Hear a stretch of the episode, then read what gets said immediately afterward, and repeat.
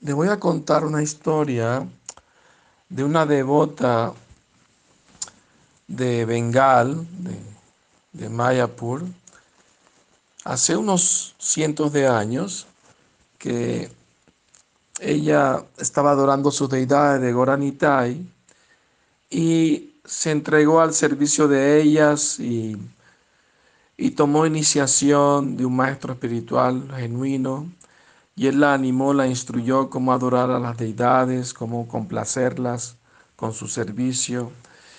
Y después de un tiempo, la devota decidió irse a Brindaban y a vivir allá y seguir adorando sus deidades.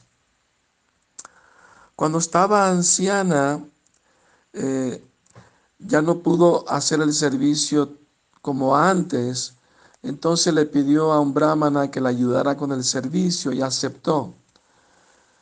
Entonces era invierno y ella lo instruyó, cuando las pongas a dormir a Gornitai, por favor ponle unas lámparas que están ahí de aceite para que de noche las mantenga caliente y no se resfríe. Sí, sí, claro que sí.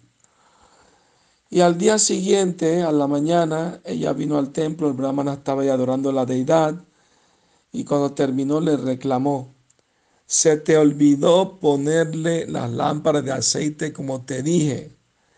¿Y cómo sabes eso? Porque me vinieron y me lo dijeron en el sueño.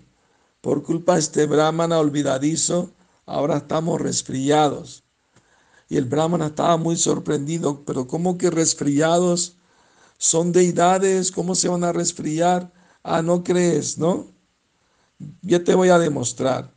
Y la devota se acercó al, altar y con la punta de su sari se lo puso en la nariz al señor Chaitanya y le dijo, suénate.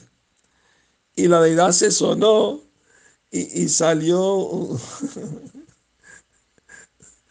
un poco de flema pero se olió a fragancia de flores por toda la habitación, por todo el templo. El brahmana estaba sorprendido y en éxtasis. Cayó a los pies de la devota pidiéndole perdón por su, eh, su negligencia y su incredulidad. Y usted es una devota pura del Señor, por favor, dame tus bendiciones, ¿no? Así pues, cuando los devotos avanzan en la vida espiritual, despiertan una relación personal, amorosa con Krishna y su deidad, ¿no? Y, y así Krishna les reciproca ese amor tan maravilloso.